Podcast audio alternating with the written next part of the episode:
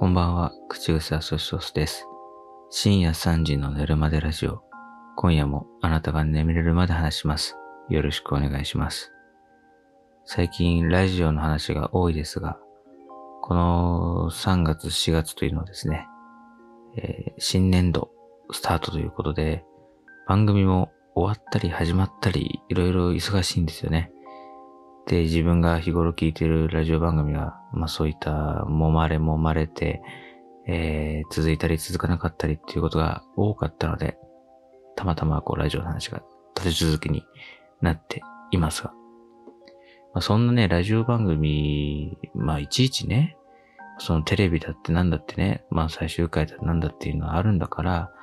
そんな大げさなことみたいな、いう感じる方もまあいるかもしれないですが、まあ確かにね、まあ出てる人たちが引退するとかね、死んじゃったとか、そういうことじゃないしね、まあそんなにっていうのは確かにそうなんですけど、あの、ラジオの場合って、生活の中に食い込んでることが多いんですよね。お昼の番組とかについては、朝起きたらとりあえずラジオつけるみたいな流れなんですよね。よくテレビつけっぱなしの人っていると思うんですけど、あれのラジオ版で、別にその目覚ましテレビをもう1から10まで隅々まで、えー三宅さんの表情を一個一個確認して、あ、三宅さん今笑ったみたいなことをね、ウォッチしている人はそんなにいないと思うんですよね。あとなんで三宅さんなのっていうところはありますんで、そういう人はいないと思うんだけど、でも目覚ましテレビ見てるよって人は多いと思うんですよ。それと近いかもしれないですね。ながら聞きができるのがラジオの良さみたいなこと言う人もいますけど、家事とか、あの、している最中に、こう、家の中でついていたり、ラジコでスマートフォンでイヤホンさして聞いたりとかっていう人が多いんで、ながら聞き、ながら聞きできるというよりは、お昼の番組聞いてる人たちは、まあ、ながら聞きせざるを得ないというかね、いろいろ忙しい人たちが多いわけですけど、そんな人たちの手を止めない、えー邪魔にしない、えーそういう範囲でだけど面白い、ちょっとこう、耳を傾けたくなるみたいな番組がラジオなんだと思うんですよね。で、えー目覚ましテレビだったら三宅さんの顔を見ないと、ワイプにどんな顔映ってるのかっていうのをちゃんと見ないとね、三宅っちのね、あの、レアな表情は逃しちゃうからね。だけど、あの、テレビはさ、ちゃんと見てあげなきゃいけない。無音の状態で顔だけ映ってる状態があるけど、ラジオは音が全てだから、あずっと耳に何かしらこう情報入れていれば全部わかるっていうのがいいところですよね。で、そんな風に生活の一部になってる人が多い。あとは時間がね、例えばじゃあこのコーナーオープニングトーク15分終わって1曲流して、じゃあメールテーマ紹介しますが1時20分とかだったら、1時20分になった、そろそろだな、なんて言って、えー、じゃあお昼ご飯のね、後片付けをして、えーじゃあ午後の買い物に行きましょうかなんていうような、あことだったりとか、えー、この番組が始まったということは、じゃあそろそろ息子が帰ってくるから、えーおやつでも用意しようかしらとか、あるいは、えーこの番組が始まるということは、そろそろ夫が帰ってくるから、じゃあちょっとあなたの家から出てねって言って、不倫相手を追い出したりとかね、そういったことで使っている人が多いわけですよ。ね。だから、そのラジオが終わってしまってはね、ああ、しまったと。ね。あの、不倫相手を返すタイミングを失ったってなってね、慌ててクローゼットに隠れたりとかっていうことが起きちゃうわけですから、やっぱラジオは重要なこう時報というかね、えー時計代わりにしている人と多いんですよ。なんで、亡くなった時に初めて気づくありがたみっていうかね、うん、なんかそういうに近いような気がしますね。だからこそ、あっていうその時の、え、亡くなるの？っていう、その不意打ちを食らう感じが余計にショックというか、まあ、じわじわと自分の、あ自分で意外とこの番組楽しみにしてたんだなっていうことが、後から気づくというかね。当たり前ですけど、永遠ってないんだな。彼と私の関係も永遠に続くとどこかで思っていたのかもしれない、みたいな、そういう切ない気持ちになるわけですよね。不倫とはいえですよ。許されざる関係とはいえ、私の気持ちは本物だったっていうね、こういうことが日本各地で起きてるのがこの3月4月なわけですね。で、あの、じゃあラジオ番組が終わる、好きなラジオが終わる、長年愛された番組が終わるってどういうことなんだろうっていうのを、そのラジオを聞いてない人に端的に紹介するためにどうすればいいのかと思って、まあ、いろいろ考えたんですけど、例えばですね、ツイッターでいただいた意見で言うと、えー、ツイッターネーム、まーさんは、学校を卒業して同級生や先生とも会わなくなるなぁと、干渉に浸る時の気持ちと少し近い気がしました言ってくださってて、だからそうですよね。学校もさ、その、まあ、いつか終わると、いつか卒業するっていうのは分かってるわけじゃん。6年とか3年とかさ、4年とかね。だけど、なんとなく在学中ってそんなのいちいち考えないじゃないですか。だけどなんかみんな終わ、分かっちゃいるけどそんなに深く考えないみたいな、いうのがあるよね。だからそれで言うと、あの、あ、卒業した時に、そうだよな。あの古文の先生ともう喧嘩することもないよな、みたいなね。あの土手で、お前、意外とやるな、つって。ね。古くせえ文章ばっか読んでる隠居じじいだとばっか思ってたぜ、みたいなこと言って。お前も出来損ないの中央だとばかり思ってたが、なかなか度胸があるじゃねえか、みたいな、熱い友情の14歳と75歳の、ええー、75歳、70、75歳をあんまり殴ったり蹴ったりは、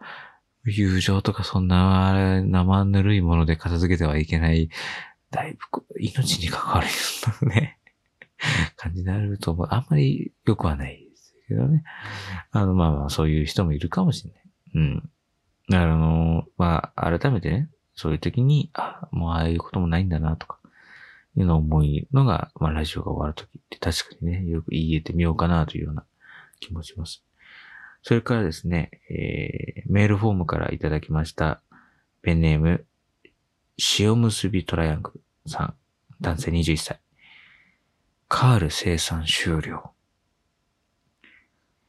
え、俺、すごい今一生懸命10分くらいかけて喋ってきたけど、カール生産終了って。え、あの、え、僕のこと嫌い？僕のこと嫌いかな？ね。嫌い嫌いなのかな？ね。年下だから言うけどさ、ね。嫌い俺のことね。俺の嫌いか嫌いか嫌い嫌いね。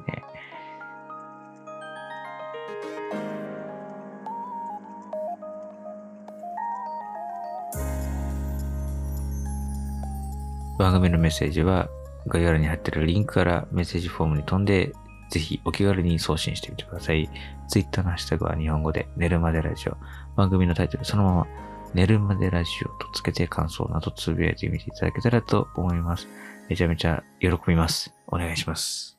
ということで。えー、まあそんなこんなでですね、まあ、具体的に、えー、今回話したいラジオ番組というのは、TBS ラジオで放送されていた赤江玉を玉結び。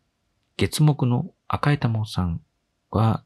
えー、一回ラジオをね、この玉結びをやめたいと、えー、自ら申し出て、で、TBS ラジオはいろいろ留意したそうなんですが、やっぱり赤井さんの決意は、えー、娘さんのね、えー、子育てに専念されたいということで、えー、自分から玉結びというこの番組を畳むというふうに決断されたのが、え、去年、一昨年ぐらいかな、話を始めて、で、今年、2ヶ月ぐらい前ですかね、話がこう出て、で、この3月いっぱいで終了ということになったんですね。まあね、これ本当ね、あの、まあ赤井さんご自身が、あの、畳むって決断されたっていうように、あの、この番組自体は終わるような番組じゃないというかね、大人気番組。本当に、この同時間帯でおそらく一番聞かれてるんじゃないかっていうぐらいの番組なので、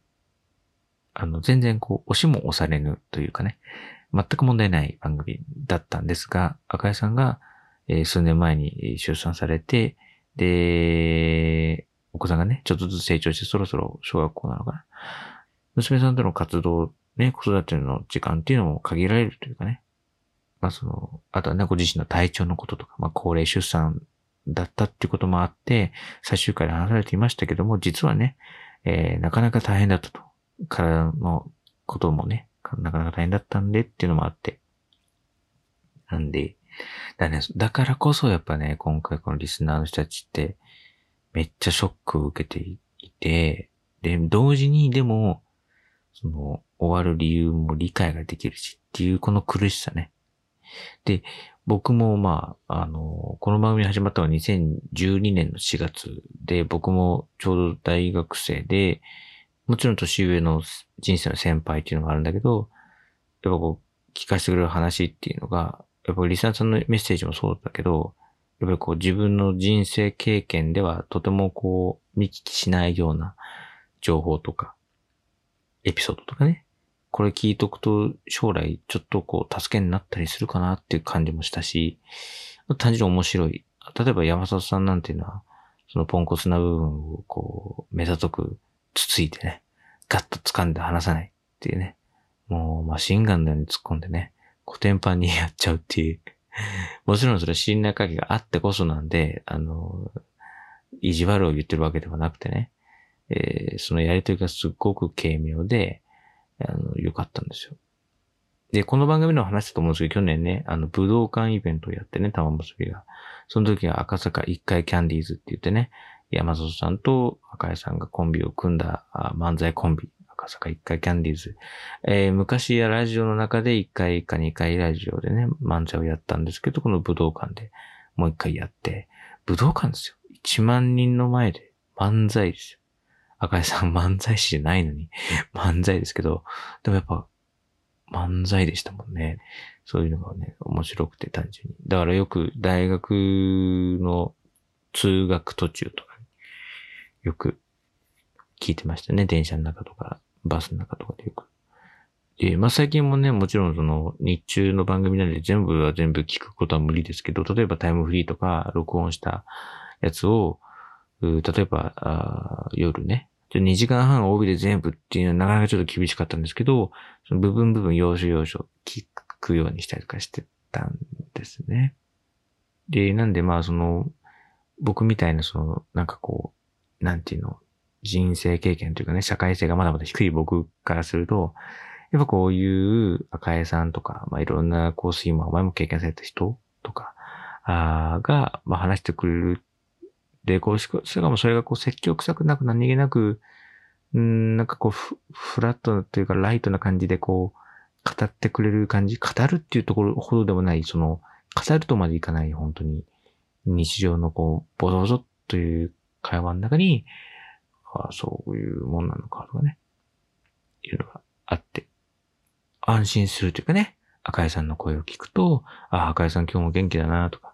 あ、こんな風に言ってんなとか、あまたミスったなとか、そういうのを聞いてると、こっちはこう安らげるというかね。で、そこ終わるってなって、この間ね、えー、木曜日、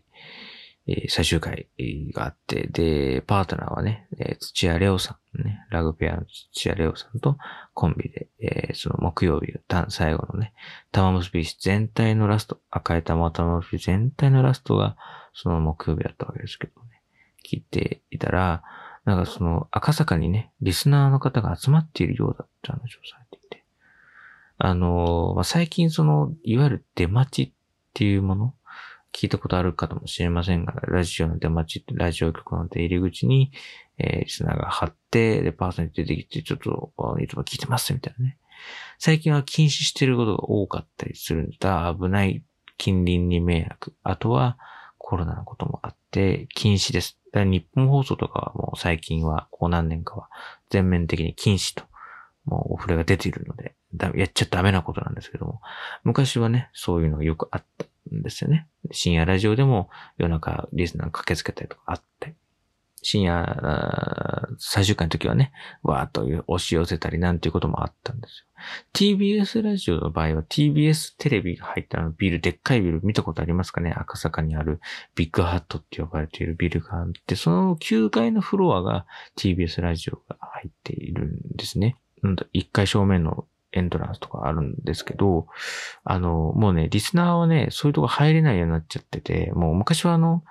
1階部分って、あの、なんかカフェが、喫茶店が入ってたりとか、グッズ売り場があったりとかして、リスナー入れたんですよ。普通に。あの、リスナーっていうか TBS ラジオ、TBS テレビの、あの、なんていうの、あの好きな人がさ、入ってさ、中でこう、その、まあの、いろいろできたんだけど、今できなくなって、改装しちゃって、完全にこう、会社のね、出入り口って感じになってるんで、一般人は入れなくなっちゃって、いわゆる出待ちっていうことが難しいんですよね。で、道路がこう、なんかこう、駐車場に通ずる道路がこう、その、エントランスとかその出入り口の横をこう通ってるから、もう無理なんですよね。で、なんで、出待ちとか無理なんですけど、その、赤坂サカスってさ、あの、要は、その TBS のでっかいビルと、えー、横にさ、今、ハリーポッターの劇場になってる建物あるじゃないですか。昔の赤坂プリッツとか、赤坂アクトシアターが入ってた建物、今、ハリーポッター一色になってる専用劇場がありますけど、あの間で、えー、東京メトロの赤坂駅の、こう、近くをダーって出てくる、あそこの空間の広場、地上の広場が赤坂サカスって言って、えー、芝が張ってあって、えー、冬だとスケートリンクになったりとか、いろいろ、あの、TBS のイベントやったりとかする広場があるんですよね。ちょっとした。で、あの人のビルのどん前のあの広場にリスナーが集まってて。で、それは別に番組を呼びかけたとかっていうこともないし、別にそこに行ったら赤、赤井さんに会えるとか、出待ちができるなんていうことは全くないわけですよ。まあむしろね、そこの方は赤坂サカスっていう広場で一般に開放されているイベントスペースだから、そこをわざわざ芸能人が通るってことはまあ稀なんですよね。まあ、たまにね、あの芸人の人とか全然そこ普通に徒歩で歩いてったり、電車移動の人は普通に赤坂駅から出てきたりとかすることもあると思うんですけど、あの、まあまあまあ、そういうね、まあ普通歩かないから、そこに行ったら会えるってことは全くないんですけど、そこにこう自然とリスナーが集まってきてて。なんでしょうね。ラジオだってさ、別に TBS ビルの前で聞いてもさ、家で聞いても同じラジオだし、ラジコがあればどの場所にいてもクリアに聞けるわけですよ。別に赤坂にいなくても、大阪で聞いても、沖縄で聞いても、北海道で聞いても、全く同じクオリティの音声がスマホで聞けるわけだから、どこで聞いても大丈夫だし、別に近いからいいとか、遠いからダメとかってことはないわけですよね。ラジオはいろんな人たちがいろんな立場でいろんな状況で聞いている、それでいいんですけど、やっぱ行ける人はやっぱちょっとなんかこう、少しでも赤井さんの近くに行きたいっていうのがなんか働くんですよね。で、なんかいても立ってもいられないみたいな感じだと思うんです。多分。あの、どうしようもないけど、この状況はどうしようもない、どうすることもできないけど、なんとなく赤坂に行きたいっていうのが起きるんですよ、気持ちとして。なんでそれが妥協点として TBS に突撃することは無理だし、出待ちは無理だけど、赤坂サカスに行く。あの広場に行って、あのビルの前で、スタジオがあるであろう9階付近のフロアの窓ガラスのあの、ビルが、ビルと太陽の光が反射して何にも中は見えないけど、なんとなくあの辺でやっているんだろうなっていうのを見上げながらラジオを聞きたいってみんな思うんだと思うんですよ。で、僕もそれを聞いて、行きたいと思っちゃって、今から行けば、なんとかそのラジオのエンディングの3時半までには間に合うと思って、急いで行って、で、着いたのが3時10分ぐらいだったかな。残り放送終了まで20分ぐらいのところで着いたら、もういっぱい人いるんですよ。いっぱい人いて、それが不思議な光景なのが、いっぱいに、もう何、どんぐらいいたのかな ?200 人とか、300人とかいたのかな？そんぐらい感覚としていて、で、その、向こう側にはさ、ハリーポッターのさ、劇場でさ、ハリーポッターの公演があったみたいで、その、コスプレした人とかさ、たくさんいて、そういう列がダーって伸びてるんだけど、その人たちと同じ量ぐらい赤坂サカスの方にいるんですよ。でも、その人たちは、あの、特にどうっていうわけでもなくて、ただラジオを聴いている人たちだから、何もしてないんですよ。赤坂サカスにただ立ち尽くして、ただ立って、で、時折 TBS のそのラジオが入ってる9階付近の窓の方を見上げるけど、別に見上げたところで何も見えないからまた目線を足元に落として、漠然と空を見つめながら、ラジオに耳を傾けてる人たち。でもラジオに耳を傾けてるっていうのはわからない。外から見ると。その、ラジカセ担いでるわけじゃないからさ、ラジコだったり、ポケットラジオだったりして、そっからイヤホンを耳に入れて聞いてるから、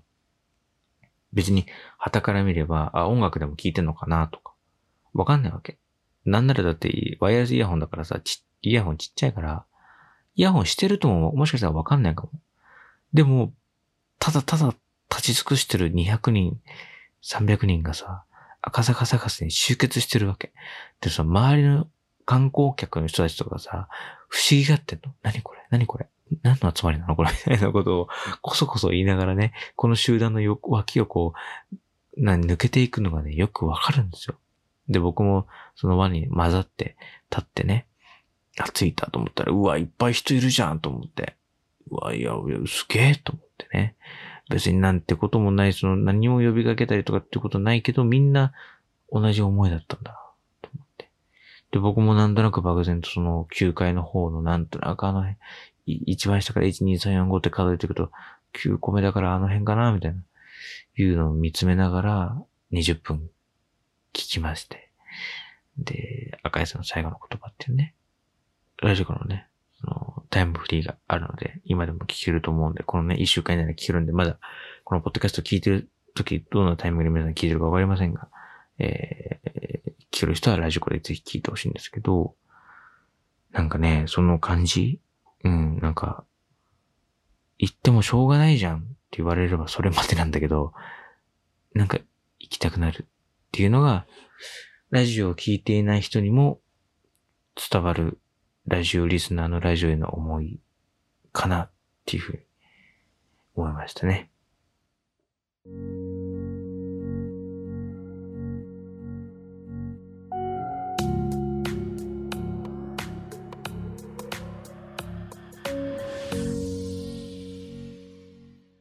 そしたらですよ、そのね、僕たちのこの行動に応えてくれて、放送が終わって、最終回ね、終了して、10分15分経ってからかな。赤江玉緒さんが、メインパーソナリティの赤江さんが、普通に赤坂サクサ歩いてきて、あ、赤江さんだって、わってきて、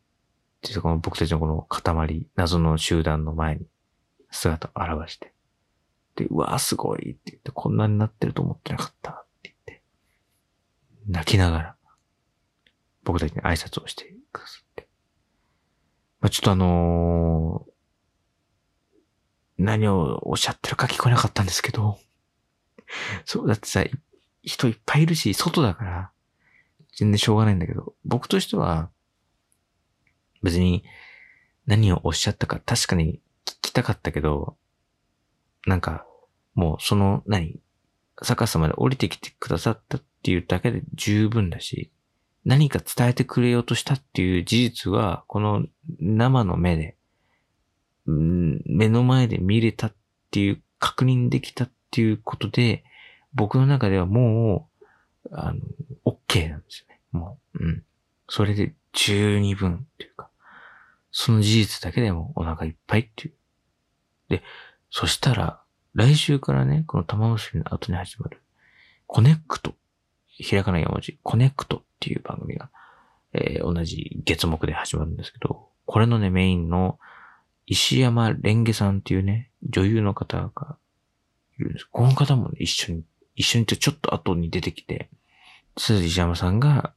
まあ、またそれまた感極まって、で、まあ、ちょっと聞こえたのは、まあ、こんな大変な、あ番組の後を継ぐけど、まあ、精一杯頑張りますみたいなことをおっしゃって。でも、それに対しても、玉結びリスナーも拍手でね、頑張れみたいな感じになって。で、いろいろね、ちょこっと、赤井さんは、どんぐらいだったかな ?10 分ぐらいいらっしゃったかな ?10 分ぐらいいらっしゃって、えー、最後ね、帰られていて。そしたら石山さんが残って、じゃこの後あの、ポストカードを配りますと。で、玉結びが、あの、10年後、また集まればいいじゃんっていうね、大吉さんがね、博多花丸大吉の大吉さんが、ポトッと言ったことをみんな、あの、心の中で、ちょっとこう、支えにしてる部分があって、で、大吉さんがそう言ったから、じゃあスタッフが、じゃあ10年後のカレンダー入りのポストカード作ります、みたいな感じになって、別に、10年後の2033年にね、復活するなんてこと何も決まってないんですよ。決まってないけど、でも10年も経てばみんな偉くなってるだろうし、赤井さんもね、あのちょっと状況も落ち着いてるだろうし、10年後にまた集まろうよっていうふうに決めておけばみんなそれぞれおのおの10年間頑張れんじゃないのと、そのゴールに向かってね、一個の目標に向かって頑張れんじゃないのっていうことから、10年後またやればいいじゃんっていうふうに言ったわけです。実はそのポストカードね、2033年のカレンダーが書かれたポストカード。2033年のゴールデンウィークはですね、2日ほど有給を取れば、えー、かなりの長期連休になります。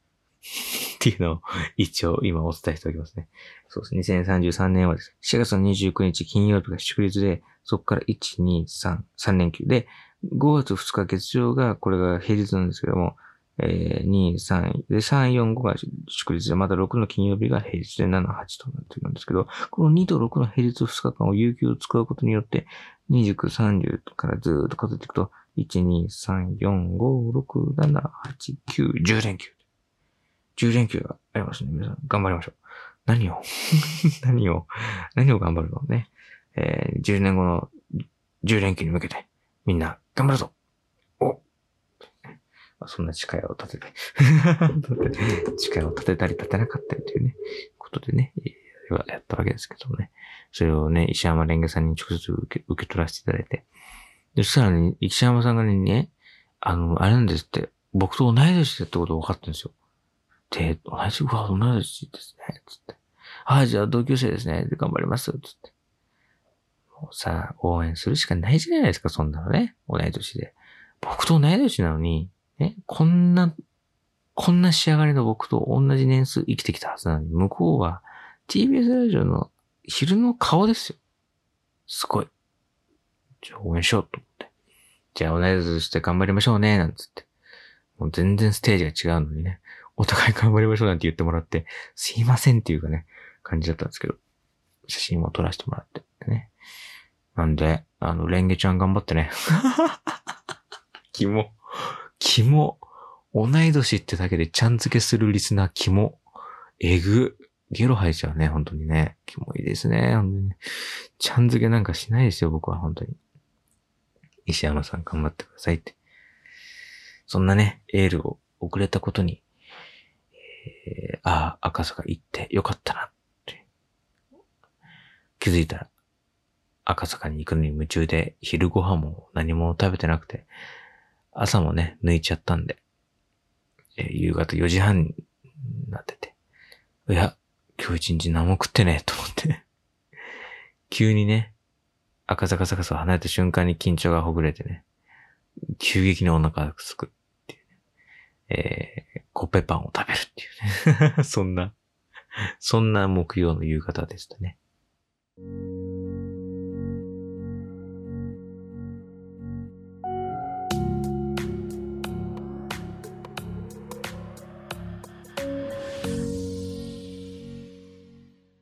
さあ、ということで。あの、まあ、放送終了して10分15分ぐらいずっとみんな赤井さんが来るまで待ってたっていうんじゃなくて、あの、みんな、こう、その場から離れたくなくていたんですよ。そしたら赤井さんがたまたま来たっていう。その、なんていうの、そこから離れちゃうと、その、その時点で玉結びが終わる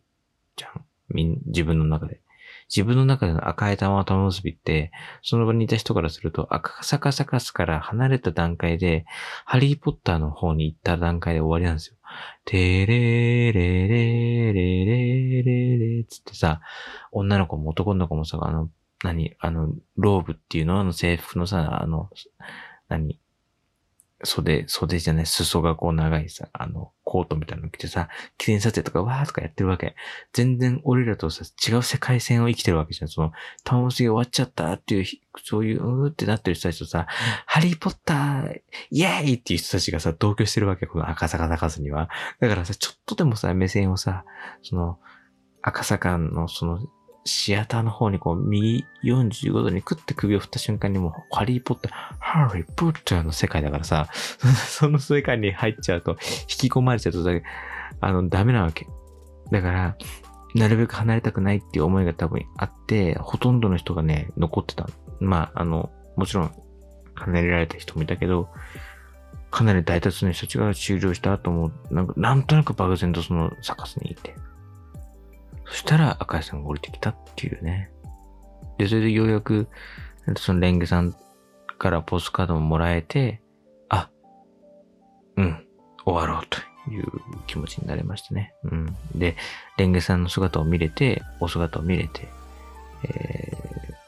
ー、で、可愛いなって思って、よしじゃあ、帰ろうってなって いう感じでしたね。うん。なんかそれでまた、あ、じゃあ、コネクト、来週かな。聞こうかなっていうね。それで気持ちが切り替えられたっていうリスナーの人も、もしかしたら多いかもしれないですね。レンゲさんの姿を見れてね。なんか赤、なんか赤井さんの姿をこう、後ろ姿をたら見て、あ、赤井さんって感じで終わっちゃうと、やっぱりまた、こう、心がこう、なんだろう、こう、晴れないまま、あってなっちゃうかもしれないけど、そこでレンゲさんが、こう、一人一人にね、本当に丁寧に、えー、頭を下げて、こう、お願いします、よろしくお願いしますって、こうね、その別に頭を下げることじゃないんですよ、別に。だって。だけど、レンゲさんはそういうなんかこう、責任みたいなものを感じられているのか。あリスナーの人たちにこう、丁寧に丁寧に、お願いします、ありがとうございます、よろしくお願いしますっていうふうに、ずーっとね、ずーっとこう、全員にポストカードが行き渡るまでずーっといらっしゃって、スタッフの人が、じゃあそろそろなんていうふうに言ってても、ずっと続けて、挨拶をされていたんで、あの、ぜひね、来週から聞きたいかなっていうふうに思いますね。というわけで、うんまあいろいろ話してないことはたくさんあるかなっていう気がしますが、まあラジオ、自分の好きなラジオが終わるっていうのはこんな感じかなっていうことなんで、あの、カール生産終了とは比べないでいただきたい。おやすみなさい。